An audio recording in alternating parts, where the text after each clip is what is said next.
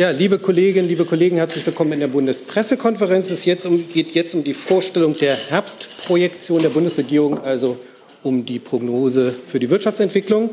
Dazu begrüße ich ganz herzlich den Bundesminister für Wirtschaft und Klimaschutz, Robert Habeck.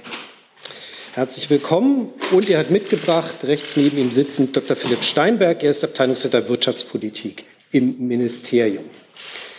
Herr Habeck, Sie haben das Wort. Bitte schön. Vielen Dank, sehr geehrte Damen und Herren. Es sind ernste Zeiten und die Zahlen der Herbstprojektion belegen genau das.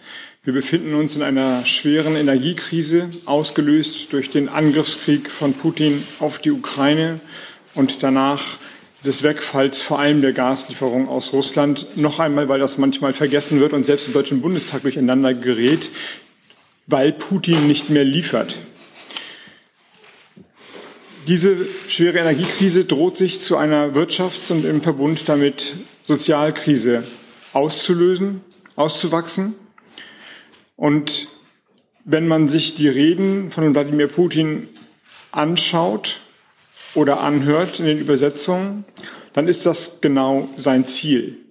Mit hohen Preisen, mit hohen Energiepreisen und einer hohen Inflation die wirtschaftspolitische Stabilität Deutschlands, Europas seiner Gegner zu zerstören und damit das gesellschaftliche Fundament brüchig zu machen, gegebenenfalls zu destabilisieren. Deswegen ist es wichtig, dass wir uns in diesem Bewusstsein dagegen stemmen und dagegen wehren. Und auch das kann man in diesen Zahlen schon sehen, dass das erfolgreich passiert. Ich bin fest davon überzeugt, dass Putin mit diesem Versuch der Destabilisierung der wirtschaftspolitischen Grundordnung scheitern wird, so wie er auf dem Schlachtfeld in der Ukraine dabei ist, zu scheitern. Wir werden in diesem Jahr einen Rückgang gegenüber der Projektion von April des Wirtschaftswachstums haben. Wir prognostizieren jetzt im Herbst ein Wachstum, noch ein Wachstum von 1,4 Prozent. Aber im April diesen Jahres haben wir noch 2,2 Prozent vorhergesagt. Für das nächste Jahr sind wir dann mit minus 0,4 Prozent, also einem negativen Wachstum in einer Rezession. Die Zahlen, die wir für 2023 im Herbst projiziert hatten, gingen noch von 2,5 Prozent Wachstum aus. Es ist schon ein erheblicher Wirtschaftseinbruch, der sich vor allem auf die Quartale drei und vier diesen Jahres und das erste Quartal des nächsten Jahres konzentriert. Wenn man sich daran allerdings erinnert, was die Wissenschaftler Anfang des Jahres diskutiert haben für den Fall, dass keine russischen Gaslieferungen mehr kommen, waren die Zahlen des wirtschaftlichen Einbruchs deutlich höher. Es war ja ein regelrechter Wissenschaftsstreit darum entbrannt, aber die Zahlen changierten zwischen drei und neun Prozent wirtschaftlichen Einbruchs. Daraus sieht man, so ernst und so bedrückend diese Zahlen sind, dass die Maßnahmen, die wir ergriffen haben, auch die Zeit, die wir gewonnen haben, weil wir Maßnahmen ergriffen haben, gewirkt haben. Wir haben heute, wahrscheinlich werden wir morgen es erreichen, die 95 Prozent der Speicherstände erreicht und die Speicher in Reden beispielsweise sind noch nicht ganz voll. Das heißt, da wird noch etwas obendrauf kommen. Und wir haben mit den verschiedenen Entlastungspaketen es bisher vermocht, die Wirtschaft einigermaßen zu stabilisieren. Bisher heißt, das ist mir wohl bewusst und niemand kann darüber hinwegsehen, dass wir weiteres tun müssen. Ich gehe gleich darauf noch mal ein, wenn ich zu den Preisen und zu den Strom- und Gaspreisbremsen komme. Die Inflation in diesem Jahr wird sich bei acht Prozent bewegen und bei sieben Prozent im nächsten Jahr. Mit diesen Inflationszahlen weichen wir in unserer Herbstprognose ab von der Gemeinschaftsdiagnose, also den kulminierten Zahlen der ökonomischen Forschungsinstitute in Deutschland, die ihre Prognosen noch vor der Verabschiedung des 200 Milliarden Euro schweren Abwehrschirms veröffentlicht haben. Das heißt, wir reflektieren die Wirkung dieses Schirms in unserer Prognose mit Für 2022 ist es eine moderate Abweichung. Dort geht das, die Gemeinschaftsdiagnose von einer Inflation von 8,4 Prozent aus. Wir haben acht prognostiziert für dieses Jahr. Und in 2023 ist die Prognose bei, den Gemeinschaftsdiag bei der Gemeinschaftsdiagnose bei 8,8 Prozent. Wir prognostizieren 7 Prozent. Das heißt, diese Pakete werden eine Wirkung entfalten, auch zur Dämpfung der Inflation. Darüber hinaus gibt es eine dritte Notwendigkeit zu handeln und die möchte ich gerne kurz einflechten. Ich bin heute Morgen aus einer kurzen Nacht aus Prag zurückgekommen, wo sich die Energieminister Europas zu einem informellen Treffen gefunden haben. Und das Ziel dieses Treffens war, zu einer Lösung nun endlich zu kommen, auch die Preise runterzubringen. Denn es ist ja völlig klar, dass das, was wir mit finanziellen Möglichkeiten heilen, nicht die Ursache bekämpft. Die Ursache sind die hohen Preise und die Preise müssen runter. Und in einer durchaus ähm, lang diskutierenden Nachtsitzung, denke ich, ist jetzt eine Einigung sehr zum Greifen nahe. Sie kennen die Diskussion auf der europäischen Ebene, dass ein paar Länder ein sogenanntes Capping-System haben wollten, ein Abschneiden der Preise beim Einkauf und andere Länder darauf äh, hingewiesen haben, dass dann möglicherweise die Versorgungssicherheit gefährdet ist. Wir haben uns jetzt auf ein System verständigt, dass wir der Kommission vorschlagen, dass die Wirkungsweise der Leitbörse TTF modifiziert. Da biege ich ab an dieser Stelle. Wenn Sie Nachfragen dazu haben, gerne weiteres. Aber ich will damit sagen, auch die europäische Ebene ist nicht nur im Strombereich leistungsfähig, wo wir ein System ja in den letzten Monaten erarbeitet haben, das wir auch in Deutschland umsetzen werden, die Preise runterzubringen, indem wir die Übergewinne abschöpfen und zurückgeben, sondern auch tatsächlich beim Einkauf der europäischen, der, der europäischen Gasversorgung jetzt einen Mechanismus vorschlagen, den die Europäische Kommission dann sicherlich prüfen wird und modifizieren wird und gegebenenfalls umsetzen wird. Insofern, äh, das will ich eigentlich nur sagen, mit den verschiedenen Maßnahmen, die wir ergreifen, wirken wir gegen die preistreiberische Politik von Putin. In 2024 dann wird sich die Wirtschaft erholen. Wir sagen ein Wachstum in 2024 von 2,3 Prozent voraus und eine Inflation von 2,4 Prozent. Die Erholung setzt, wenn man etwas genauer in die Daten schaut, schon früher an. Ich sagte, wir werden negatives Wachstum im Quartal drei und vier diesen Jahres und eins nächsten Jahres haben. Und dann beginnt ein Aufschwung im nächsten Jahr. Auch die Energiekosten werden, sofern man das jetzt vorhersagen kann, indem man die Futures, also die Vorverträge analysiert, dann nachgeben an den Börsen. Damit ist nicht gesagt, dass die Preise für die Wirtschaft und die Verbraucherinnen und die Verbraucher gleichzeitig sich entspannen, denn die werden ja verzögert nach, nachgereicht oder verzögert angehoben. Wir werden also die Preissteigerungen für die privaten Verbraucherinnen und Verbraucher und Unternehmen, die in 22 angefallen sind, vor allem in 23 noch voll erleben. Deswegen die hohen Inflationen noch im 23. Bei all den düsteren Zahlen, der Arbeitsmarkt wird sich als robust erweisen. Die Erwerbstätigkeit wird weiter steigen. Und wo es Freisetzungen geben kann oder wird, wird das Kurzarbeitergeld und die Verlängerung des Kurzarbeitergeldes wirken. Wenn man sich ein bisschen genauer mit den Zahlen beschäftigt, die hinter den Prognosen liegen, dann gibt es noch ein paar Schlaglichter, die mir erwähnenswert erscheinen. Die Teuerung führt im privaten Konsum zu einem merklichen Rückgang, also einer deutlichen Schwäche der Binnennachfrage, die in 2023 zu einem Rückgang im privaten Konsum von einem knappen Prozent, 0,9 Prozent führen wird.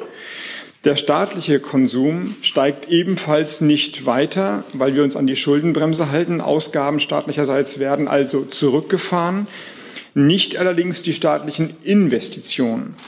Dort gibt es durch die geschaffenen Sondervermögen Bundeswehr oder den Klima- und Transformationsfonds deutliche investive Effekte. So steigen die Investitionen des Staates in 2023 um 2,1 Prozent und in 2024 um 5,4 Prozent an. Wo ich bei Investitionen bin, möchte ich auf ein weiteres Thema zu sprechen kommen, das neben den verschiedenen Krisen, die wir zu bewerkstelligen haben, die äh, Auseinandersetzung, die wirtschaftspolitische Auseinandersetzung verschärft. Das ist der amerikanische Inflation Reduction Act, ein hoch subventioniertes, subventioniertes Programm in den USA, das sicherlich seinen Sinn hat, um dort klimaneutrale Technik nach vorne zu bringen, das aber zu einer heftigen Wettbewerbsverzerrung auch gegenüber dem europäischen Markt führt. Meiner Ansicht nach, und das zeigen diese Zahlen, haben wir jede Möglichkeit, durch kluge Wirtschafts- und Finanzpolitik in dieser Krise Investitionssignale zu setzen und quasi auch unterstützend aus der Krise raus zu investieren, wie eben die Zahlen genannt. Das muss einhergehen mit einer beschleunigten Genehmigungs- und Bauphase in Europa und gerade in Deutschland. Das wäre meiner Ansicht nach die angemessene Antwort auf das, was in den USA passiert also ebenfalls für die Zukunft zu investieren und die Planungs- und Genehmigungsverfahren deutlich abzukürzen. Auch das wird auf der europäischen Ebene, wo ja weitestgehende Rahmengesetzgebungen erfolgen, noch einmal aufzurufen sein, beziehungsweise wir sind in engen Gesprächen mit den europäischen Partnerländern beziehungsweise der Europäischen Kommission. Wenn man sich die das Verhältnis von Exporte und Importe anschaut, so ist ähm, erwähnenswert, dass der sogenannte Trade of Terms, also die Leistungsbilanz, abnimmt. Das kann man erklären. Wir haben unelastische Importnotwendigkeiten, vor allem Energie und Rohstoffe, die durch höhere Preise natürlich extrem zu Buche schlagen. Die deutsche Außenhandelsbilanz ist vor allem geprägt durch den Maschinenbau und die Spezialisierung im Maschinenbau, durch die verschiedenen Absatzstörungen, die es gibt, aber auch durch gestörte Lieferketten. Noch einmal gibt es dort ähm, eine, wie soll ich sagen, einen, einen, einen, gewissen, äh, einen gewissen Verlust in der Bilanz. In Zahlen liest sich das so, dass 2021 ähm, die, der, der Saldo bei 7,4 Prozent zugunsten der Exporte lag. Das geht jetzt im Jahr 2022 auf 4,1 Prozent zurück und steigt dann in 23 wieder an.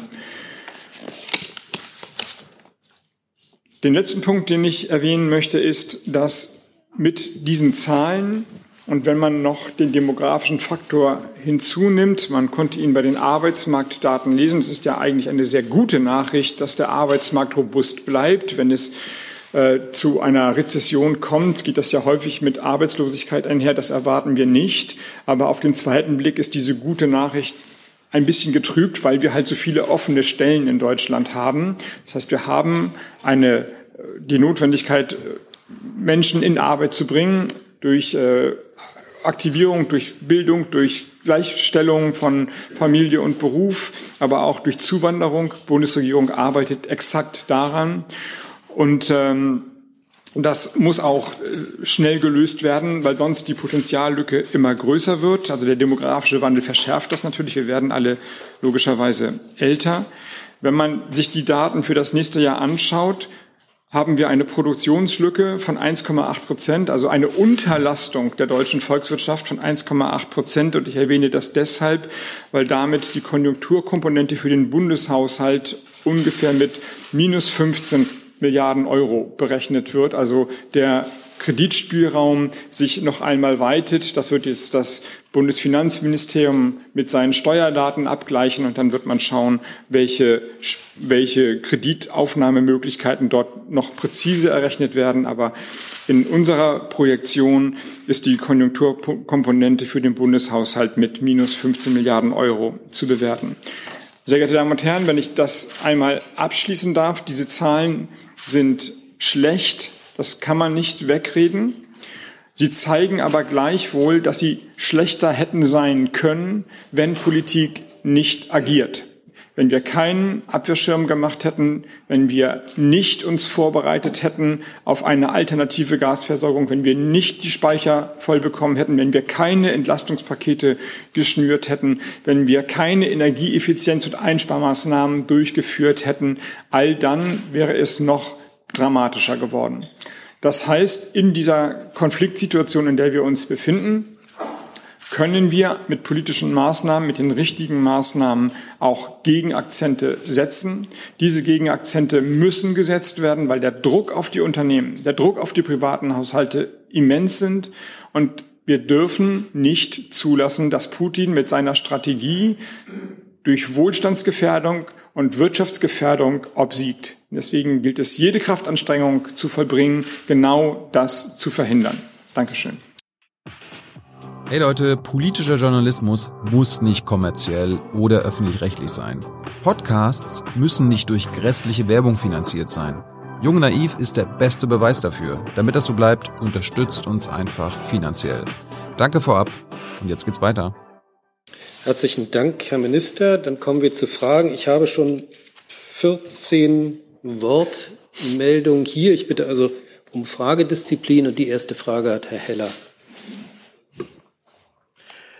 Ähm, Herr Habeck, äh, ich würde einmal gerne eine Erklärung hören, weshalb die Wirtschaftsentwicklung in Deutschland doch so deutlich ungünstiger ausfällt als in anderen Industrieländern. Und vielleicht kann ich Herrn Steinberg mal fragen, äh, es gibt doch immer so schöne Daumenpeilungen, eine Revision nach unten um ein Prozent beim BIP.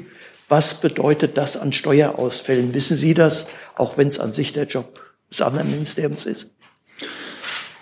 Also erst einmal ist Europa ja insgesamt von hohen Energiepreisen gebeutelt und ähm, auch die Inflation ist im gesamten europäischen Raum hoch, nicht nur im europäischen Raum, sondern am Ende im globalen Raum.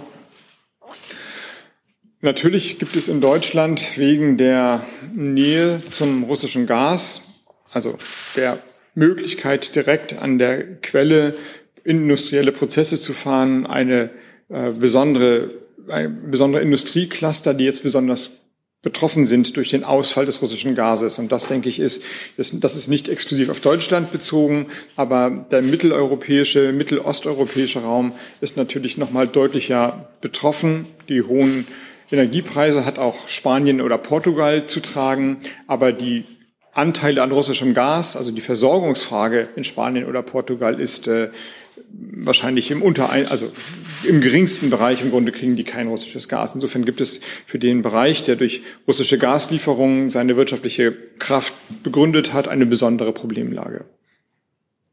Genau, also vielleicht, wenn ich das noch ergänzen darf, also es gibt natürlich auch in anderen Ländern durchaus auch negative Entwicklungen, so in, insbesondere in Italien oder, oder Österreich, auch die USA haben zumindest eine Stagnation zu befürchten. Und auch der IWF hat ja die Prognose für die Weltwirtschaft gestern dramatisch nach unten von 6 auf 2,8 Prozent revidiert. Also das ist ein globales Phänomen, aber trotzdem ist es natürlich so, wie Bundesminister Habeck sagte, dass wir natürlich diese hohe Abhängigkeit von, äh, von fossilen Energien aus Russland hatten und damit jetzt umgehen ähm, müssen. Zur Frage der, der Steuereinnahmen, was das, äh, diese Revision bedeutet, ähm, da muss man natürlich sagen, es gibt gegenläufige Effekte, wie immer im Leben. Ja, natürlich haben wir eine, äh, eine geringere Produktion in Deutschland, ein geringeres äh, BIP. Auf der anderen Seite natürlich eine dramatisch hohe Inflation, die natürlich zu höheren Steuereinnahmen führen wird. Und diese Effekte ähm, muss man sehen, wie sich das entwickelt. Äh, das kann man jetzt nicht Pi mal Daumen sagen. Sie wissen, es gibt den Arbeitskreis Steuerschätzung, der da immer sehr viele Tage zu, äh, zu berät. Ähm, aber ich glaube, man kann wie gesagt, sehr grob sagen, dass äh, wir eben diese gegenläufigen Effekte haben, äh, BIP-Revision, aber ähm, und eben eine hohe Inflation, so dass was die Steuereinnahmen angeht, der Effekt überschaubar sein dürfte. Aber wie gesagt, da sind die Kollegen vom BMF für zuständig. Die nächste Frage, Herr Jung, bitte. Ja, zwei Fragen, Herr Herbeck. Ähm, Sie sprechen von Negativwachstum. Warum tun Sie das? Das ist ja ein Oxymoron. Trauen Sie sich nicht, Schrumpfung zu sagen? Oxymoron meinen Sie? Ja. Ähm, die Wirtschaft schrumpft um die 0,4 Prozent im nächsten Jahr. Und dann hatten Sie gerade gesagt, dass wir jetzt in Zukunft investieren sollen. Wie soll man denn jetzt in all die notwendigen Projekte investieren mit einer Schuldenbremse? Ist das nicht auch eine Strategie zu Wohlstandsgefährdung? Wir haben mit den beiden Sondervermögen, die für diesen Bereich vorgesehen sind. Das dritte wäre dann die Bundeswehr, aber das spielt, denke ich, heute eine untergeordnete Rolle, wobei auch da natürlich Investitionseffekte zu verzeichnen sind. Ich habe es darauf hab drauf angespielt. Ähm, die Möglichkeit geschaffen, erstens, dass die Unternehmen durch die Gas- und Strompreisbremse in ihrer Substanz geschützt werden. Es wird nicht dazu führen, auch nicht nach dem Vorschlag der Kommission, dass jeder Ausfall von Gewinnen beglichen wird, sondern es führt eben dazu, dass die Unternehmen geschützt werden und äh, weiter an ihren Geschäft oder die meisten will ich hoffen geschützt werden, so dass sie an ihren Geschäftstätigkeiten festhalten können und dann ihre Investitionspläne hoffentlich unverändert und sonst ein bisschen geschoben umsetzen können. Noch wichtiger für die Investitionstätigkeit ist der Klima- und Transformationsfonds, der ja eingerichtet wurde, der in den allermeisten Fällen immer eine Genehmigung der EU bedarf. Aber gerade jetzt, um ein Beispiel zu nennen, bei der IPSAI-Richtlinie Wasserstoff kommen jetzt die industriellen Genehmigungen, die ähm, auch große Investitionsprojekte für Bosch, für BASF habe ich im Kopf, äh, jetzt sofort nach sich ziehen werden, wenn die Förderbescheide ausgestellt sind. Das wäre also ein Beispiel dafür, wie man bei einer sehr ungewöhnlichen Phase, wo wir ja gleichzeitig eine hohe Inflation und eine Rezession haben, durch kluge Wirtschaftspolitik die Inflation nicht antreibt, gleichzeitig die Rezession abmildert. Ja. Wäre, wäre es nicht klug, also eine kluge Wirtschaftspolitik, jetzt die Schuldenbremse einzustampfen, damit man investieren kann gegen die Krise? Ja, wie ich schon sagte, der Investitionsfondsbereich ist für die Umweltinvestitionen im Klima- und Transformationsfonds ähm, vorgesehen und ähm, diese Gelder werden jetzt genutzt, um dann die Investitionstätigkeiten in Deutschland in diesem Bereich äh, zu stimulieren. Die nächste Frage, Herr Hönig. Ja, ähm, Herr Habeck, vielleicht können Sie doch noch ein bisschen näher ausführen, äh, dieses Modell der Energieminister mit dieser Modifizierung ähm, des, des Börsenstrompreises. Und zum Zweiten, wie bewerten Sie die Vorschläge der Kommission zur Gaspreisbremse? Es gibt in Europa verschiedene Umschlagplätze, Handelsplätze, aber der Leitindex ist immer der TTF in den Niederlanden. Und die meisten Verträge, weil es der Leitindex ist, auch von Ländern, die gar nicht über die Niederländer, Niederlande Gas importieren, ist, sind daran gekoppelt, wie sich der TTF entwickelt. Das heißt, in Griechenland oder in Spanien, in Portugal steigen die Lieferverträge, weil sie in ihren Vertragsklauseln einen Bezug zum TTF haben, der niederländischen Leitbörse. Das hat ein bisschen Diskussionen auf der europäischen Ebene gebraucht, um überhaupt das Problem erst einmal rauszuarbeiten. Aber damit hat man auch die Skizzen einer Antwort, nämlich eine Modifikation der Leitmärkte. An andere Benchmarks, andere Indizes, möglicherweise eine Abkopplung von bestimmten Märkten vom TTF oder eine Reform des TTFs durch Einbeziehung von weiteren Handelsplätzen, sodass dadurch ein preissenkendes Signal kommt. Dafür haben wir verschiedene, verschiedene Optionen erarbeitet, die wir, ich musste dann ja, oder habe dann die Konferenz heute sehr früh verlassen, nach einer kurzen Nacht, die wir jetzt, die Kollegen haben mir gerade gesagt, sie haben da weiter am Papier gearbeitet, der Kommission übergeben. Es ist ja am Ende die Kommission, die nach den europäischen Regeln das vorschlägt, aber die äh, Lösung zwischen, wir brauchen ein marktwirtschaftliches System, damit die, der Einkauf nach Europa funktioniert und wir wollen ein Capping, ist eine Reform des marktwirtschaftlichen Systems, also eine Reform der TTF-Wirkung auf die anderen Handelsplätze in Europa. Und das wird eine deutlich preissenkende Wirkung haben. Andere Beispiele sind ebenfalls noch einmal verabredet worden. Einsparmaßnahmen nochmal verpflichtender zu machen, gegebenenfalls höher zu setzen. Ähm, Ausbau, ich habe es eben mit Bezug zum Inflation Reduction Act angesprochen, Ausbaugeschwindigkeit zu erhöhen bei all den Energieformen, die jetzt Alternativen auf den Markt bringen können. Ähm, auch der gemeinsame Einkauf von europäischen Händlern soll meiner und unserer Vorstellung nach stark nach vorne gebracht werden. Wenn Europa als großer Abnehmer seine Marktmacht strategisch nutzt, dann wird es die Preise runterbringen damit. Und ich kann auf Deutschland verweisen, wo wir das ebenfalls ja so tun seit August. Und seitdem sind die Preise von 350 Euro auf äh, jetzt im Terminmarkt, ich habe heute nicht geguckt, aber auf 160 Euro und im Spotmarkt auf unter 100 Euro inzwischen gefallen, weil TT, äh, THE, also der Einkäufer für die Speicher, die Weisung bekommen hat, nicht mehr zu jedem Preis einzukaufen, für den Winter Futures auszugeben, wieder auszuspeichern und wir, weil wir gute Speicherstände hatten, nicht mehr am Markt erpressbar waren. Und alleine wegen dieses Signals oder sagen wir zeitgleich mit diesem Signal Das haben wir an einem Sonntag beschlossen. Ich kann mich daran erinnern, wie wir das, wie, wie wir das öffentlich gemacht haben, diese Strategie. Und seitdem sind die Preise runtergegangen. Natürlich immer wieder ein bisschen im Zickzack, wenn Nord Stream 1 nicht mehr geliefert hat. Aber selbst das hat den Markt und die Marktsignale nicht beeindruckt. Wenn wir das europäisch machen, würde das noch einen viel größeren Effekt haben. Und die Kommission der Gas, die Vorschläge der Gaspreiskommission begrüße ich ausdrücklich. Es war ein hartes Stück Arbeit. Ich weiß, dass es an verschiedenen Stellen Kritik gibt, aber umgekehrt ist die Kommission zusammengesetzt worden aus äh, Zivilgesellschaft, Wissenschaft, Wirtschaft. Und äh, ich glaube, dass das eine sehr befriedende Wirkung hat, weil alle Aspekte ja schon vorher diskutiert worden. Die Kommission hat sich entschieden, in der Abwägung extrem zielgenau in der Gerechtigkeit zu sein, dann aber vielleicht Zeit zu verlieren oder pauschal zu sein, aber dann schnell was umzusetzen für den erst, für den zweiteren Weg, also Pauschalität und Geschwindigkeit. Und äh, auch wenn das Diskussion nach sich zieht, andersrum wäre es schlechter. Also sich ganz viel Zeit nehmen, um alles bis in die, in die feinsten Gerechtigkeitsspektren Spiralen auszurechnen, aber dann erst im Sommer auszuzahlen, das wäre nicht gut. Und deswegen begrüße ich das, äh, was die Kommission vorgelegt hat. Es wird in der Umsetzung noch ähm, Debatten geben und äh, Rechtsnormüberprüfungen geben. Das Beihilferecht von Europa muss mitbedacht werden. Das ist ja, da hatte die Kommission selber darauf hingewiesen, für den Industriefahrt nicht abgedeckt durch die bisherigen Temporary Framework, also den Rechtsrahmen, in dem wir Subventionen, die dann ja für die Industrien so zu bezeichnen sind, geben können. Also da wird noch Reformbedarf oder Gesprächsbedarf sein. Aber insgesamt hat uns das sehr, sehr geholfen und ich begrüße das ausdrücklich. Die nächste Frage, Herr Kollege. Ja, Sie. Welches Mikro ist denn das? Das. Danke. Äh, eine kurze Frage nochmal zur äh, Prognose speziell. Ähm, können Sie was zu den Abwärtsrisiken sagen, insbesondere zu der Frage nach einem möglichen Gasmangel im kommenden Winter? Ähm, gibt es ein Alternativszenario, was Sie berechnet haben? Wie groß ist die Gefahr eines Gasmangels jetzt noch aus Ihrer Sicht? Eine zweite Frage, ähm, Thema äh, Atomkraft.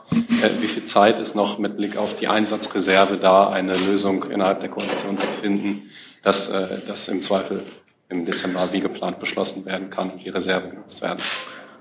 Mit den guten Speicherständen, ich sagte ja schon, dass ich damit rechne, dass wir morgen oder spätestens übermorgen, wir kaufen eben nicht mehr zu jedem Preis ein. Ich müsste also quasi die Börsennotierung stundenaktuell verfolgen, um Ihnen eine genaue Prognose zu geben, wie viel Speichervolumen wir heute abdecken werden, aber dass wir wahrscheinlich morgen das Ziel der 95 Prozent erreichen werden ist natürlich eine relative Sicherheit geschaffen worden, aber die Gefahr ist bei weitem noch nicht gebannt. Wir schaffen mit den Speichervolumen, die bei einem durchschnittlichen Winter für die Versorgung von Deutschland für zweieinhalb Monate LNG-Gas ein bisschen dichter, vielleicht ein bisschen mehr reichen würden, mit den zusätzlichen Kapazitäten, die wir ab Jahreswechsel haben werden in Wilhelmshaven und in Brunsbüttel, vielleicht und hoffentlich in Lubmin mit dem privaten Projekt von Rigas und mit der Ausweitung der niederländischen Kapazitäten schon ein deutliches Stabilitätsnetz. Aber die Gefahr ist nicht gebannt und wir brauchen Einsparungen. Die Zahl, die die Bundesnetzagentur ausgegeben hat, die 20 Prozent, ist notwendig zu erreichen.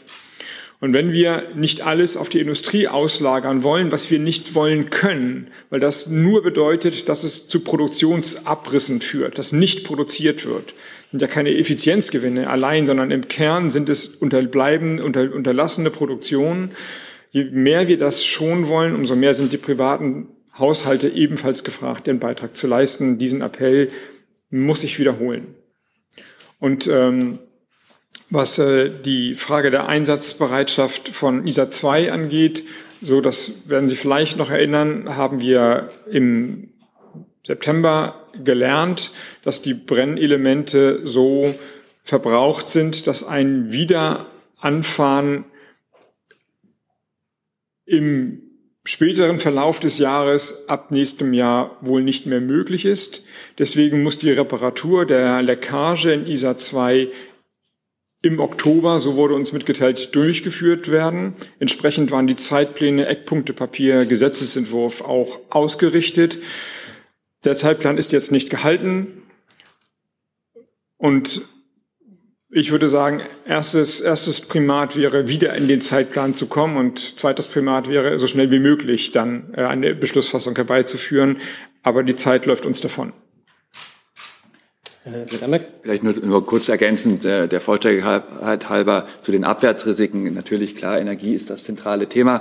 Da hat äh, Minister Habeck was zu gesagt. Es gibt natürlich weitere Themen. Ich erinnere an Corona, das gab es auch noch mal irgendwie. Das äh, haben wir jetzt, das ist ein Abwärtsrisiko. Wir haben jetzt keine besonderen Beschränkungen durch Corona hier ähm, irgendwie auch äh, dargestellt. Natürlich gibt es das Thema Lieferketten, Bottleneck, äh, Supply-Side Bottlenecks, wo wir auch davon ausgehen, dass in der zweiten Jahreshälfte sich das wieder, äh, wieder auflöst. Und das kann natürlich auch noch länger dauern. Und wir haben natürlich äh, das, den privaten Konsum, wo wir äh, natürlich auch davon ausgehen, dass der eine gewisse stützende Funktion hat, auch wenn die Sparquote ja bei uns hochgeht, höher geht als bei der Gemeinschaftsdiagnose, unter, unter, unter anderem insbesondere auch wegen des Abwehrschirms. Das vielleicht nur noch ergänzend zu den Abwärtsrisiken. Herr Kremer mit der nächsten Frage. Ähm, ich hätte eine Frage zur Inflationsprognose für 2024. Die finde ich mit 2,4 Prozent erstaunlich äh, niedrig. Das ist ja schon wieder ein normaler Wert. Die Frage, ähm, woher kommt der Optimismus dafür? Sie haben es so ein bisschen ja erklärt, aber von 7 auf 2,4 ist ja schon eine sehr deutliche Wirkung. Und meine zweite Frage nochmal zur der Gaskommission. Können Sie sagen, wann die Entscheidung in der Regierung fällt, wie das Modell umgesetzt wird? Also es gibt eben vor allem zwei Faktoren, die schon in 23 wirken. Die Europäische Zentralbank hebt den Leitzins an. Das soll ja, wird ja gemacht, um die Inflation zu bremsen. Das wäre neben dem, was Philipp Steinberg gesagt hat, ein weiterer Punkt, den man bei der Rezession oder bei der wirtschaftlichen, beim wirtschaftlichen Wachstum auch eben als äh, als, äh, als Bremse, das soll ja auch so sein, von Sicht, äh, aus Sicht der, der Europäischen äh, Zentralbank aber sehen muss, also zu hohe Kredite, ähm, Tilgungsraten erschweren die Investitionen. Deswegen muss die Balance da gefunden werden. Ähm, aber das wird sicherlich wirken auf die Inflation und dann vor allem die Energiepreise. Also der Hauptgrund für die hohe Inflation auch anders als in, der, in den USA, ähnlich hohe Inflation, aber völlig andere Gründe.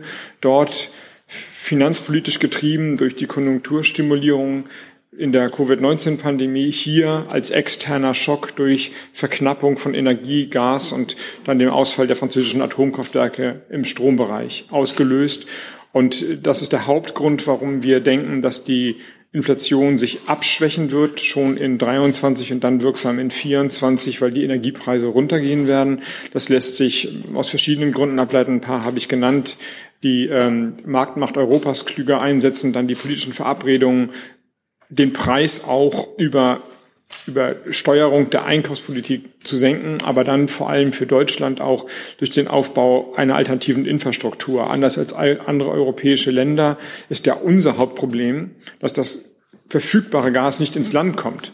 Der, der, der LNG-Markt ist vergleichsweise ergiebig im Moment, aber die auf dem Weltmarkt durchaus zu findenden günstigeren Preise werden hier nicht wirksam, weil wir Nord Stream 1 und 2 als unsere Versorgungspipelines gelegt haben und ein bisschen aus Norwegen, so ein bisschen ist es gar nicht. Und jetzt bauen wir das mit den Niederlanden aus und jetzt bauen wir die alternativen Energieterminals aus. Und das wird sich im Verlauf des nächsten Jahres beginnen mit dem Jahreswechsel Schritt für Schritt über die verschiedenen Projekte, die wir vorgesehen haben, die wir, das war dann immer im Wirtschaftsministerium hin und wieder vorgestellt haben, ähm, auflösen, dieser Stau. Und dann mit der Wirkung in 24 hoffentlich wieder in, die ein, in das Einkehren der, ähm, der, also ist natürlich, sind wir mit 2,4 Prozent immer noch über den zwei Prozent, die eigentlich angestrebt sind, aber wir kommen wieder in eine Phase, wo die Hauptbelastung ähm, überwunden ist.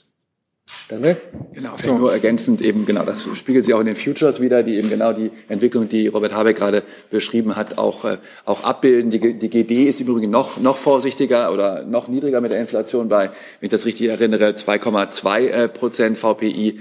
Von daher ähm, ist das natürlich keine Gewähr dafür, dass es so kommt, aber doch äh, wahrscheinlich, weil wir natürlich eine massive Angebotsausweitung, Robert Habeck hat das gesagt, auch haben, auch wegen China, auch wegen der Politik, die wir hier machen, eben um die Energiesicherheit zu, äh, zu sichern und eben das Angebot zu, zu erhöhen. Und die, die Umsetzung der Vorschläge von Gaspreiskommission bzw. Strompreisbremse müssen so schnell wie möglich erfolgen. Also das Datum ist ja gesetzt als äh, Abschlagszahlung für äh, den ersten Zwölften im Gasbereich und wir sollten die Strompreisbremse jetzt eng führen mit den Vorschlägen der Gaspreiskommission. Und äh, entsprechend muss das Geld ja, also es muss ja erstmal sozusagen einmal errichtet werden, das Vermögen im WSF oder für den WSF muss geschaffen werden. Und dann muss es eine gesetzliche Logik für die Verausgabung geben. Und dann müssen die Stadtwerke das Geld bekommen. Und dann müssen sie es äh, überweisen beziehungsweise behalten und die Abschlagszahlung unterlassen. Also das sind ja viele konkrete Schritte. Da ist äh, hoch konzentriert, konzentrierte Arbeit angesagt und genauso ist es gerade. Alle arbeiten unter Hochdruck daran, das so schnell wie es geht umzusetzen. Und vielleicht letzte technische äh, Anmerkung. Es geht ja immer um eine Preisniveauveränderung. Das heißt, die Preise bleiben hoch, sie steigen halt nur nicht mehr so schnell wie jetzt. Und da gibt es auch, glaube ich, finde ich, intuitiv Gründe für das zu glauben. Herr Kollege. Philipp Skupin, RTL NTV, danke. Herr Habeck, äh, eine Frage zu den Spritpreisen. Die steigen gerade wieder deutlich, deutlich höher als der Ölpreis. Jetzt haben Sie immer gesagt, auf solche Fälle wollen Sie das Kartellamt setzen. Das schreibt uns heute die Untersuchung der Raffinerie- und Großhandelsebene läuft noch. Das sagt es seit Monaten. Auf Deutsch gesagt muss das Kartellamt in die Gänge kommen oder wo ist da Ihre Hilfe für die Bürger? Und zweite Frage, Wettbewerbsdurchsetzungsgesetz in dem Zusammenhang ist ja auf dem Weg. Wann wird es wahrscheinlich beschlossen und wann wirkt es vor allem? Ja, mit Blick auf die Novellierung im Energiewirtschafts- und Atomrecht traue ich mir keine richtige Prognose zu, aber von uns aus kann es fix gehen. Und ähm, ansonsten würde ich sagen, bei den Ölpreisen in diesem Fall ist es, in diesem konkreten Fall jetzt mit dem Preissprung, ist es eine Reaktion auf eine politische Entscheidung der OPEC. Und äh, wir werden weiter natürlich uns mit den kartellrechtlichen Fragen darunter be beschäftigen müssen, aber ähm, Öl ist eben auch wie Energie insgesamt Teil einer ökonomischen Auseinandersetzung geworden. Vielleicht noch Nachfrage, zu ja. Nachfrage, ähm, trotzdem die Frage, haben Sie da an dem Punkt genug getan im Moment und tut auch das Kartellamt äh, genug, um die Bürger da zu schützen? Ne, der Grund für das Wettbewerbsdurchsetzungsgesetz ist ja, dass das Kartellrecht eine tiefgehende Sektorenprüfung im Moment, ich will nicht sagen unmöglich macht, aber sehr erschwert. Und wir schaffen mit dem Gesetz, das ist ja der Sinn und so ist es auch damals, also in der Situation kurz geschlossen worden mit den Ölmärkten oder mit, der, mit, der, mit, den, mit den Raffineriemärkten. Wir schaffen für das Kartellamt stärkere Prüfungs- und dann auch Durchsetzungsrechte. Das heißt, im Moment sind die Möglichkeiten, dass die, die, die tieferen Daten zu ermitteln und zu verstehen begrenzt. Und das wird dadurch verändert. Wenn ich das kurz noch ergänzen darf, also weil Sie haben ja dankenswerterweise das Wettbewerbsdurchsetzungsgesetz angesprochen. Das ist in der Ressortabstimmung momentan. Die wird in Kürze zu Ende gehen und dann werden wir es eben die uns die Rückmeldung angucken und es ins äh, Kabinett sehr zeitnah bringen. Und es wird eben, und das ist, glaube ich, schon, gerade ist der G7 ähm, äh, Wettbewerbskonferenz, die wir ausrichten im BMWK, äh, wo eben wir, wenn ich das sagen darf, durchaus da wieder einmal mehr an der Spitze sind, um eben das Wettbewerbsrecht zu reformieren, auch strukturelle Maßnahmen zu ermöglichen, dem Bundeskartellamt eben mehr Kompetenzen zu geben, nach Sektoruntersuchungen auch tätig zu werden, bis hin zur Entflechtung, Abschöpfungsmöglichkeiten bei verbotenen Preisabsprachen zu verstärken. Also das ist wirklich was, was äh, mutig ist. Und Sie sehen ja auch, wenn ich das sagen darf, dass äh, es da auch durchaus ein bisschen Gegenwind äh, gibt. Also da kann man schon sagen, dass das BMWK einiges tut. Ich bitte noch mal um Fragedisziplin. Eine Frage, eine Nachfrage, Herr Jordans. Herr Habeck, ähm, Sie haben eben äh, zu Anfang angesprochen, dass Putin versucht, durch ausbleibende Energielieferungen eine Wirtschaftskrise und Schwächung von Europa zu provozieren. Äh, sehen Sie irgendwelche Anzeichen dafür, dass der Anschlag auf die Nord Stream 2 und 1 Pipelines und vielleicht auch andere mutmaßliche Sabotageakte zu dieser Strategie zählen könnten? Befürchten Sie, dass da noch mehr kommen könnte? An der Stelle möchte ich nicht spekulieren, aber was man sicherlich sagen kann und was die Dienste und äh, die Experten sagen, ist, dass dies trivialerweise, glaube ich, inzwischen kein natürliches Ereignis sein kann. Also ein gezielt herbeigeführtes Ereignis, das so strategisch und so voraussetzungsvoll ist, dass es kein privater Akteur gewesen sein kann. Gut, aber Nachfrage. Denken Sie, dass solche gezielte Angriffe auf Energieinfrastruktur Teil einer Strategie sein könnten, um Europa zu schwächen? Attacken auf die kritische Infrastruktur sind, wenn man sich das anschaut, insgesamt immer höher auf die Agenda gerückt. Und seit Monaten arbeiten die Dienste, die Sicherheitsbehörden und die zuständigen Ministerien daran, sich auch dagegen zu wappnen. Wenn man den, auch das würde ich sagen, Anschlag auf die Versorgung der Deutschen Bundesbahn sieht, das wird ja auch nicht durch Zufall gerissen sein, sondern alle sagen, die dieses untersuchen, auch das ist ein gezielter Anschlag, auch politisch motiviert wird unterstellt.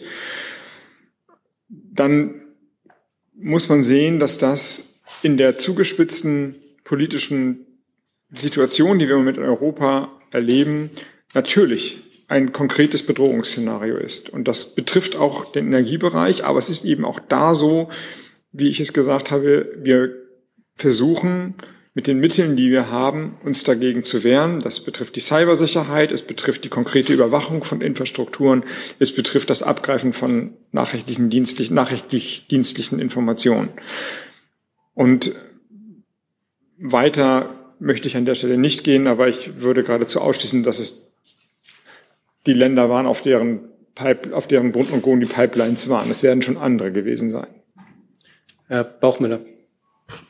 Ja, eine Frage nochmal zum Thema Atom. Sie haben ja eben selber gesagt, die Zeit drängt.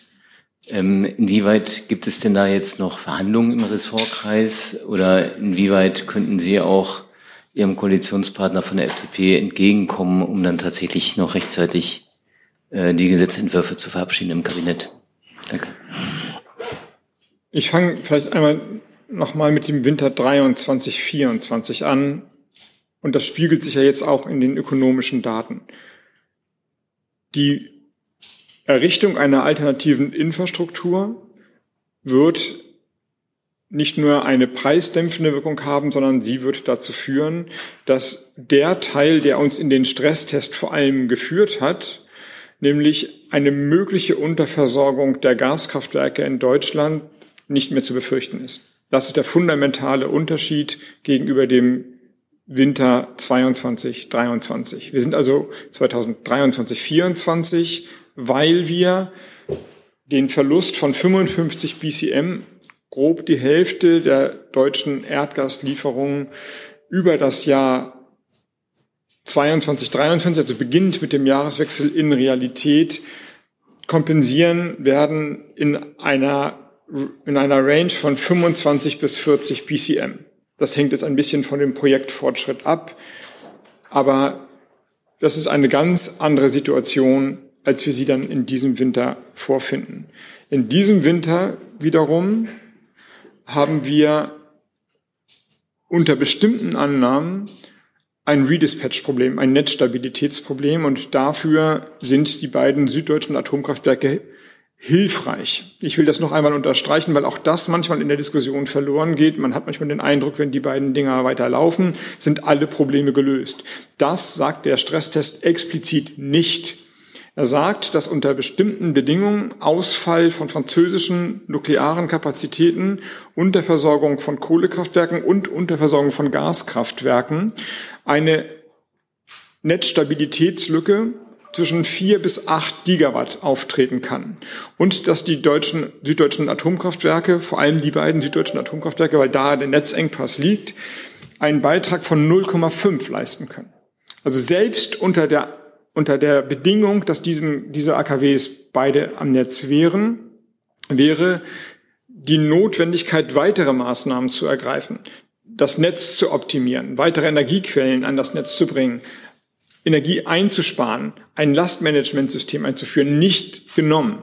Es ist nicht so, dass damit alle Probleme gelöst werden. Das ist äh, die, die, die wilde politische Debatte überblendet die eigentliche Herausforderung. Gleichwohl ist die Lücke so oder kann, muss man ja sagen, die Lücke so groß sein, dass wir es, dass es fahrlässig wäre, nicht die notwendigen Kapazitäten, die da wären, klar zu haben oder am Start zu haben. Und mit Blick auf, die französisch, auf den französischen Nuklearpakt, das habe ich vor 14 Tagen schon gesagt, muss man davon ausgehen, dass sie auch gebraucht werden, weil die ihre Probleme einfach nicht gefixt bekommen, weil die Kraftwerke, das gibt ja eine sehr genaue Reihenfolge, wann die wieder in Betrieb gehen sollen, sich in großer Anzahl über Wochen immer weiter verschieben.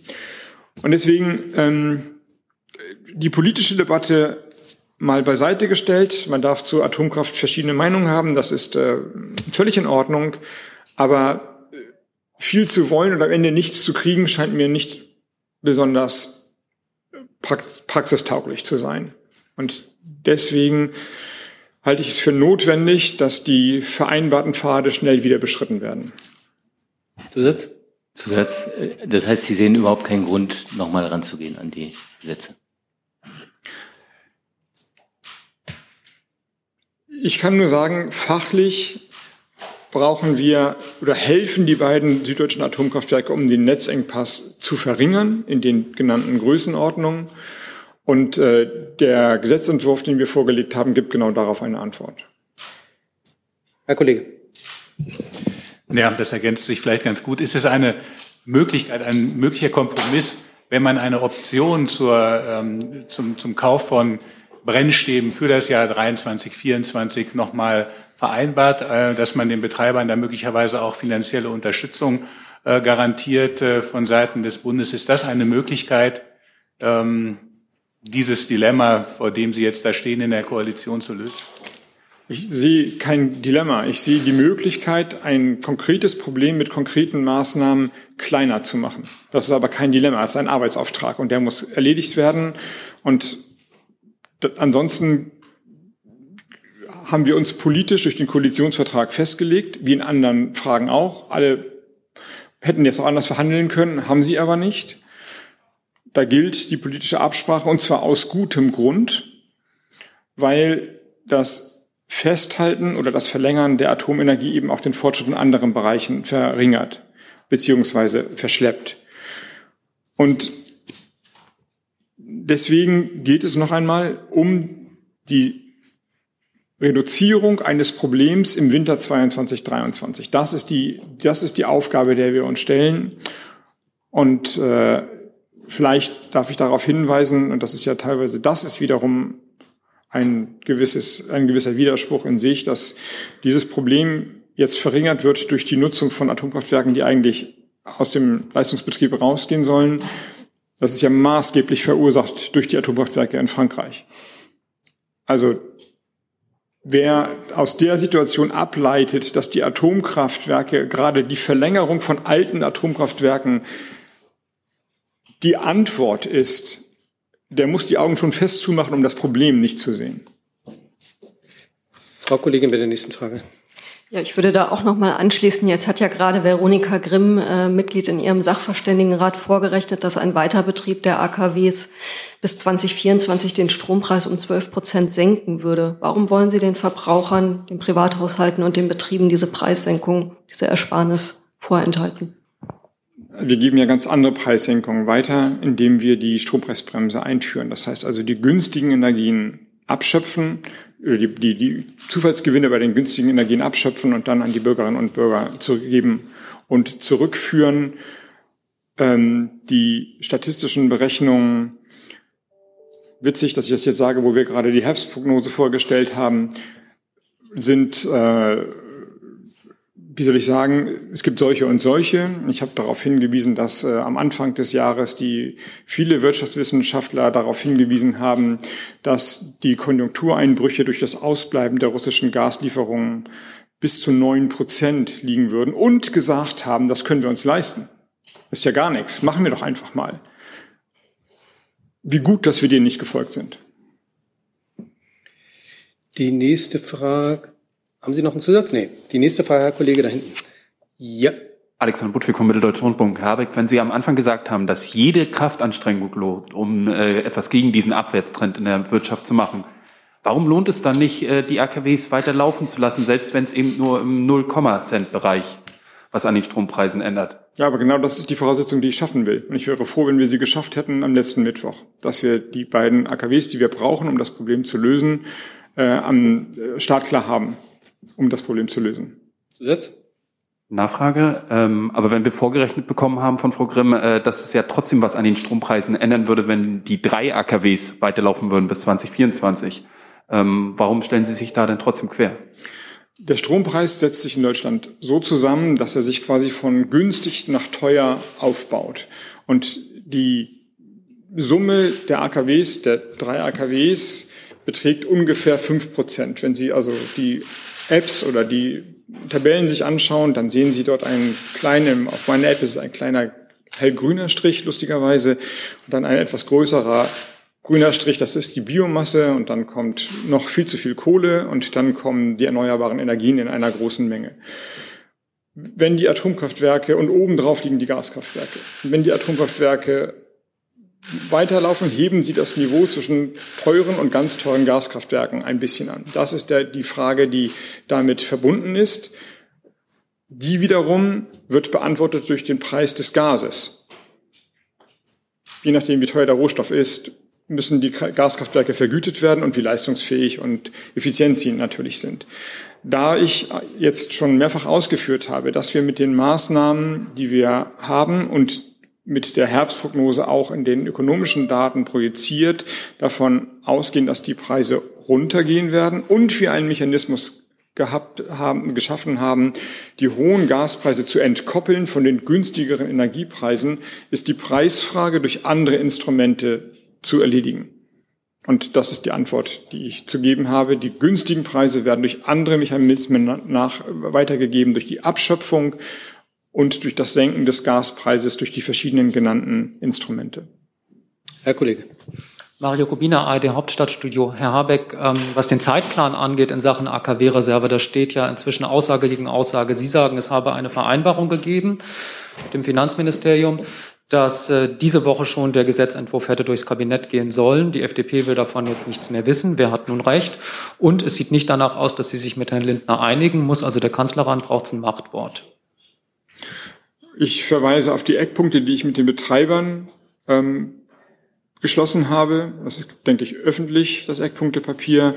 Da steht drin Kabinettsbeschluss am 5.10., wenn ich das richtig im Kopf habe, und ähm, Verabschiedung im Deutschen Bundestag Ende des Monats. Bundesrat Erreichung am 28., wenn es ein Freitag ist. Das ist aber jetzt so ein bisschen aus dem Kopf den Kalender runtergerattert. Steindigen Sie mich nicht, wenn das äh, der 27. oder der 29. ist, aber ungefähr in dem Korridor. Und entsprechend haben wir gearbeitet. Und braucht es den Kanzler? Bitte? Braucht es ein Machtwort vom Kanzler? Ich denke, der Kanzler hat ein Interesse daran, dass die beiden süddeutschen Atomkraftwerke zur Verfügung stehen, aus den genannten Gründen. Ähm, und der Kanzler weiß wie alle Akteure, wie wir gelernt haben, damals ein bisschen überraschend, weil es ja hieß, dieser zwei, das kann einfach weiterlaufen. Ähm, es kann eben nicht weiterlaufen, es muss eine Leckage repariert werden. Und diese Leckage muss möglichst schnell repariert werden, weil die Brennelemente so runtergefahren sind, dass sie ab einem gewissen Zeitpunkt nicht mehr reichen, um das AKW wieder anzufahren. So, dieses Wissen haben alle. Das ist ja breit diskutiert worden. Daraus ergibt sich ein Korridor für die Reparatur und danach kriegt man das AKW nicht mehr hoch. Herr Jessen? Was ziemlich dumm wäre. Herr Jessen? Herr Habeck, äh, Sie haben den Vorschlag der äh, Gaskommission gelobt. Äh, es gibt eine völlig entgegengesetzte Einschätzung von Marcel Fratscher, dem Chef des DID, der sagt, das Ergebnis werde unweigerlich sein, dass sich soziale Polarisierung und Schieflage verschärfe durch das Modell, was da vorgeschlagen wird.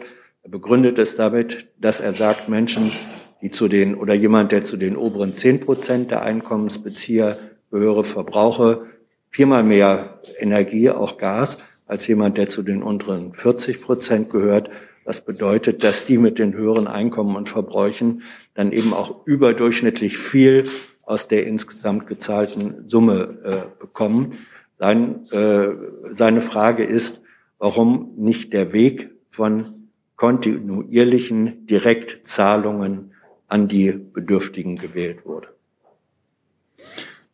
Erst einmal hat äh, Fratscher recht und ich lobe die, die, Kommission trotzdem für ihren Vorschlag. Es ist ohne Frage so, dass Einkommen und Energieverbrauch miteinander korrelieren, statistisch eindeutig zu belegen. Es war auch immer ein Argument umgekehrt, dass beispielsweise bei der CO2-Bepreisung, also einer CO2-Steuer, Haushalte mit gutem Einkommen sich überproportional an dem Topf beteiligen und würde man das wie den, der Idee von Fratscher vielleicht unterliegend über ein Energiegeld auszahlen, also pro Kopf wieder ausgezahlt, hätte man eine Umverteilungswirkung alleine im System. Hohe Einkommen haben statistisch gesehen, Ausnahmen bestätigen die Regel, hohe Energieverbräuche. Das ist so. Insofern sind alle pauschalen Maßnahmen, die Energiepreise senken, Mehrwertsteuerabsenkungen auf Gas, ähm, Mineralölsteuerabsenkungen auf Benzin, aber eben auch Maßnahmen zur Strom- oder Gaspreisbremse, sofern sie pauschal sind, immer so, dass hohe Einkommen statistisch gesehen, es mag sicherlich auch Menschen mit niedrigeren Einkommen geben, die im ländlichen Raum wohnen und viel pendeln, das ist völlig klar, aber statistisch gesehen davon mehr profitieren als untere Einkommen. Das ist nicht gerecht an der Stelle. Trotzdem ist der Vorschlag der Kommission aus meiner Sicht richtig weil er nicht alleine steht. Wir müssen und wir können politisch, und wir haben das mit den verschiedenen Entlastungspaketen ja auch versucht anzusteuern, durch andere Maßnahmen die Gerechtigkeit wiederherzustellen. Und umgekehrt, wenn man nur durch das Energiesystem die soziale Frage in Deutschland versuchen würde zu steuern, dann würde man es komplett überfördern über, überfordern. Dafür ist es auch nicht gebaut, das zu tun. Man soll natürlich nicht bewusst Ungerechtigkeiten schüren, aber die soziale Frage muss sozialpolitisch beantwortet werden und nicht alleine durch das Energiesystem. Heißt, würde man bei den Preisen ansetzen und man würde nicht auf die Verbrauchsstellen der jeweiligen Abnehmer gehen, sondern gucken, wie viele Menschen wohnen dahinter, wie groß ist die Wohnung dahinter, wie hoch ist das Einkommen der Menschen in den Wohnungen dahinter. Und daraus rechnen wir einen Faktor aus, dann wäre es allemal gerechter. Aber das würde dazu führen, dass wir nicht mehr zum 1.12. auszahlen können oder da eine Abschlagszahlung machen könnten und zum 1.3. das Gesetz stehen haben.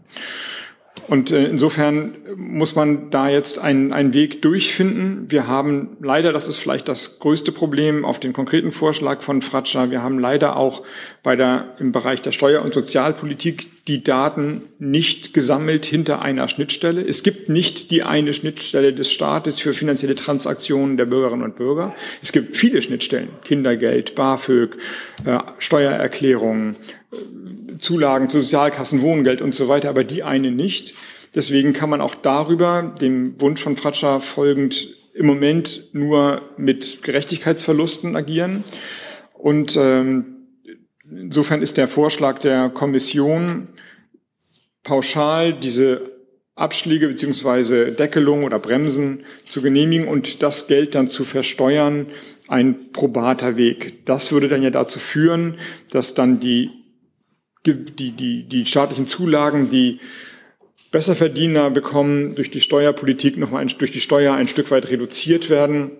Und Menschen, die keine Steuern zahlen, äh, dann, äh, jedenfalls denke ich so, ist es nicht gemeint, dass die dann eine Steuererklärung abgeben müssen, dass die dann das Geld in voller Höhe behalten. Das ist nicht die ideale Lösung, aber wir leben an der Stelle nicht in einer idealen Welt und deswegen finde ich es in der Kombination aus Sozialpolitik zielgerichtet auf der einen Seite und Versteuerung der der ähm, Gelder, die ausgeschüttet werden, okay. Wir haben ja eine gesagt, technische Sache ergänzen darf. Es wird mit dem Jahressteuergesetz aber jetzt ja die Möglichkeit geschaffen, dass eben Direktzahlungen an Bürgerinnen und Bürger erfolgen können ja, sollen gut, für das Thema, Geld. Das ist noch, noch nicht umgesetzt. Wir ja, arbeiten. Genau. Ja, darauf bezieht sich auch mein, äh, meine Nachfrage. Äh, wenn Sie Fratscher recht geben, dann geben Sie wohl ja auch seiner Einschätzung recht, dass dieses Modell im Ergebnis eine Umverteilung von unten nach oben als Komponente beinhaltet. Kämpfen Sie, Herr Habeck, persönlich für Direktzahlungen als eine Möglichkeit, die Ungleichgewichtigkeit nicht zu arg auseinandertrifft? Ja, aber die Direktzahlungen laufen in ähnliche Probleme rein. Kämpfen Sie dafür oder nicht? Bitte? Kämpfen Sie Wir haben uns entschieden, jetzt den Weg über die Preise zu gehen. Die Direktzahlungen sind nicht in dem Drittanlassungspaket und jetzt sehe ich zu, dass wir die Vorschläge der Kommission möglichst fix umsetzen. Ich habe jetzt noch drei Fragesteller. Herr Habeck, schaffen wir das noch? Ja. Dann ähm, Herr Grimm, Herr Delfs und der Kollege ganz hinten in der Ecke. Herr Grimm. Herr Habeck, ich wollte Sie fragen, ob jetzt Ihr Verhältnis zum Finanzminister durch seine kurzfristige Blockade des Atomkraftkompromisses beschädigt ist. Nein. Zusatz? Wie würden Sie denn das Verhältnis dann jetzt beschreiben? Das ist ja kein freundlicher Akt. Nein, das ist aber ein, wir sind, wir arbeiten professionell zusammen als äh, zwei Ministerien, die eng miteinander verbunden sind und viel miteinander hinkriegen müssen. Das haben wir auch in der Vergangenheit ganz gut geschafft und das werden wir auch in der Zukunft. Herr Kollege? Ja, Fabian Busch von web.de und GMX. Ähm, Herr Habeck, Sie haben eben gesagt, wir können bei den äh, Energieeinsparungen nicht alles auf die Industrie verlagern. Ähm, welchen Beitrag erwarten Sie denn ganz konkret von den Bürgerinnen und Bürgern? Und würden Sie sich eigentlich wünschen, dass diese Aufrufe auch mal etwas lauter von anderen Mitgliedern der Bundesregierung kommen, nicht nur von Ihnen?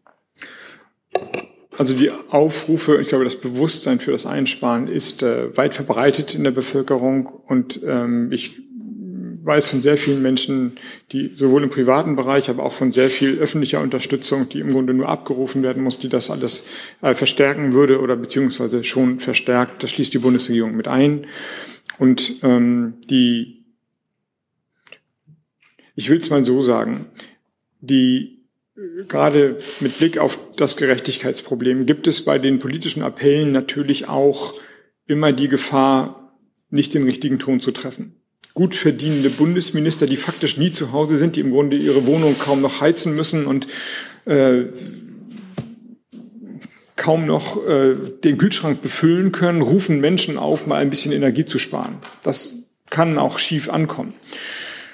Beziehungsweise die privaten Lebensverhältnisse sind sehr, sehr unterschiedlich. Manchmal muss man sich, ich mir auch, sehr auf die Zunge beißen, Menschen dazu animieren zu sparen weil ich glaube, es gibt, weil ich weiß, es gibt Haushalte in Deutschland, die, die muss man nicht aufrufen zu sparen, die haben einfach buchstäblich kein Geld mehr. Die wissen nicht, wie sie über den Monat kommen sollen. Deswegen sind Energiesparkampagnen dort geradezu unangebracht. Das klingt teilweise wie zynisch.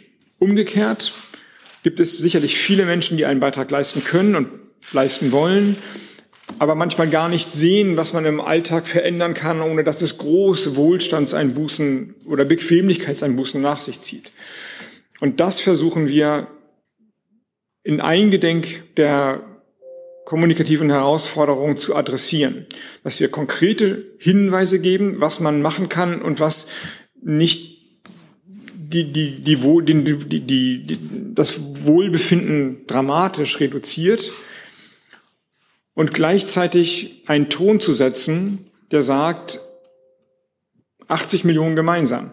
Und einige können vielleicht nichts mehr beitragen, aber einige können dafür ein bisschen mehr machen. Und einige wollen vielleicht nicht, aber andere wollen dafür umso mehr. Und 80 Millionen Menschen werden niemals das Gleiche wollen, politisch wählen und für richtig halten, aber in der Kraft der Gemeinsamkeit, da liegt die Chance für eine Antwort und darauf setzen wir. Und das, das gelingt auch. Ich bin mir sicher, dass wir die Bereitschaft, dass die Bereitschaft bei der großen Mehrzahl der Haushalte existiert und dass diese, mehr, diese Bereitschaft auch nicht dadurch geschmälert wird, wenn einige nicht ganz so laut rufen, daran mitzumachen, beziehungsweise einige sich nicht daran beteiligen wollen, weil es hier tatsächlich darum geht, dass wir sicher und warm durch den Winter kommen. Hi, Tyler hier, Producer von Jung und Naiv. Ohne euch gibt's uns nicht. Jeder Euro zählt und ab 20 landet ihr als Produzenten im Abspann auf YouTube. Weiter geht's. Delfs. Äh, pardon?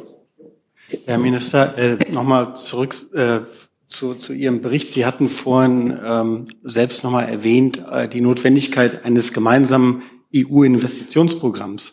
Das ist ja immer die Frage, wie würde man das äh, finanziert kriegen? Und da ist ja im Raum obwohl auch der Plan, dass man nochmal eine gemeinsame Aufnahme oder Emission von gemeinsamen EU-Schulden äh, andenken könnte. Äh, wie stehen Sie zu solchen Überlegungen? Das hat man ja während der, während der Corona-Pandemie auch schon mal gemacht. Ähm, und dann nochmal ganz kurz zu, zu Atom. Äh, was sagen Sie denn dazu, dass äh, Greta Thunberg sich auch mit Herrn Lindner in der Atomfrage gegen Sie verbündet hat? Es gibt die Diskussion darüber, über das sogenannte Programm Repower EU, solche Investitionen noch einmal anzureizen im Energie- oder im Energieeffizienzbereich. Und eine Möglichkeit wäre ähm, die Veräußerung von Zertifikaten, die dann sie vorzuziehen, um sie dann später eben, wenn man sie vorzieht, nicht durchzuführen. Ich finde, das ist eine Idee, der man näher treten kann, wenn es das Problem löst. Gleichzeitig würde ich darauf hinweisen, dass es, wir müssen auch aufpassen, dass wir nicht in einen Subventionswettlauf mit allen antreten, in diesem Fall mit den USA. Es gibt auch andere Möglichkeiten, das zu tun. Ausschreibungen für Güter der öffentlichen Beschaffung daran zu binden, dass sie bestimmte Standards oder Wertschöpfungsketten auch lokale Wertschöpfungsketten erfüllen. Wir haben das beim European Chips Act gesehen, dass Normen und Standards dazu führen, dass bestimmte Anbieter, weil sie sich datenschutzrechtlich in diesem Fall nicht an die Normen und Standards halten, an den Märkten nicht mehr so teilnehmen können, es sei denn, sie ändern ihre Normen und Standards. Wir haben handelspolitische Instrumente, Wettbewerbsverzerrungen ähm, zu adressieren. Und natürlich gibt es auch die Möglichkeit, und die werde ich intensiv nutzen, mit den amerikanischen Freunden und Freunden noch mal ein bisschen zu reden. Ich will damit sagen, nicht alles muss immer Geld kosten, sondern man kann das auch anders lösen. Aber dass es gelöst werden muss und dass wir nicht naiv sein dürfen, sondern dass wir eine robuste Investitionspolitik auflegen müssen, gerade mit Blick nach China, wo Coercion, also Zwangsinvestitionsentscheidungen, inzwischen mehr Gang als Gäbe sind. Und mit Blick in die USA, das scheint mir dringend angezeigt. Und entsprechend äh, werden wir in Deutschland agieren und entsprechend werden wir die europäischen Länder ansprechen und mit der Europäischen Kommission ebenfalls eine Strategie entwickeln. Und äh, ich, wenn ich Fridays for Future richtig verstanden habe, ist das Hauptanliegen Klimaschutz. Und ich darf darauf hinweisen, dass ein Vorhaben des Koalitionsvertrages, für das es ja keine richtigen Mittel gab, jetzt schon nach einem Dreivierteljahr einen guten Schritt nach vorne gemacht hat, nämlich den Kohleausstieg in diesem Fall im Rheinischen Revier auf 2030 vorzuziehen. Und ich denke, das ist sehr im Sinn von Fridays for Future. Zusatz? Nochmal nachgefragt zu den, zu den EU-Finanzen jetzt. Ähm, man sieht ja, dass diese Krise möglicherweise noch eine sehr viel größere ist als, als die äh, Corona-Pandemie. Wäre es da nicht doch angezeigt, dass man da nochmal ein gemeinsames Schuldenprogramm, Schuldenprogramm aufnimmt? Oder haben Sie jetzt, was Sie jetzt gerade gesagt haben, ist das sozusagen eigentlich ein Ausschließen dieser Möglichkeit und wo Sie sagen, da müssen wir nach anderen Wegen suchen. Um Nein, es ist kein Ausschließen dieser Möglichkeit. Das Geld muss natürlich irgendwo gefunden und aufgenommen werden. Das ist in diesem Fall vor allem kreditfinanziert. Für Deutschland gibt es dort einen großen Topf. Nicht alle Länder haben die finanzielle Solidität für Deutschland und können diese Schuldenmengen äh, aufnehmen. Deswegen ist es immer richtig, dort europäische Solidarität und Fonds ähm, zu schaffen, beziehungsweise zu verteidigen und hochzuhalten makroökonomisch vielleicht als Schlusswort für diese Pressekonferenz, wo es ja um die, mit der Herbstprognose um die ökonomischen Grunddaten geht, noch einmal. Es gibt aus dem scheinbaren Widerspruch hohe Inflation, also Zurückhaltung bei fiskalpolitischen Maßnahmen und prognostizierter Rezession, die man ja bekämpfen kann, indem man wirtschaftliche Tätigkeit unterstützt.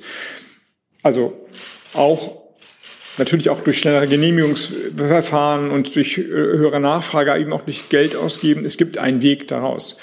Und dieser Weg sagt, das ist die spezielle Situation in Europa und in Deutschland, dass ein externer Schock auch mit fiskalpolitischen Maßnahmen bekämpft werden kann.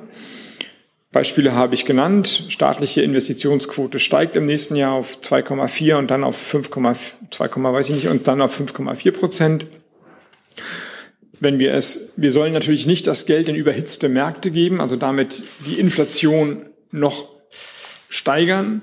Aber da, wo Zukunft geschaffen wird, ist es ein probates fiskalpolitisches Instrument auch in diesen Zeiten und wird dann eben die Inflationstätigkeit nicht oder die Inflationshöhe nicht in dem Maße äh, verändern, wie es sonst manchmal der Schein hat. Und das sollte getan werden. Für Deutschland tun wir das und europäische Solidarität wird Deutschland nie verweigern.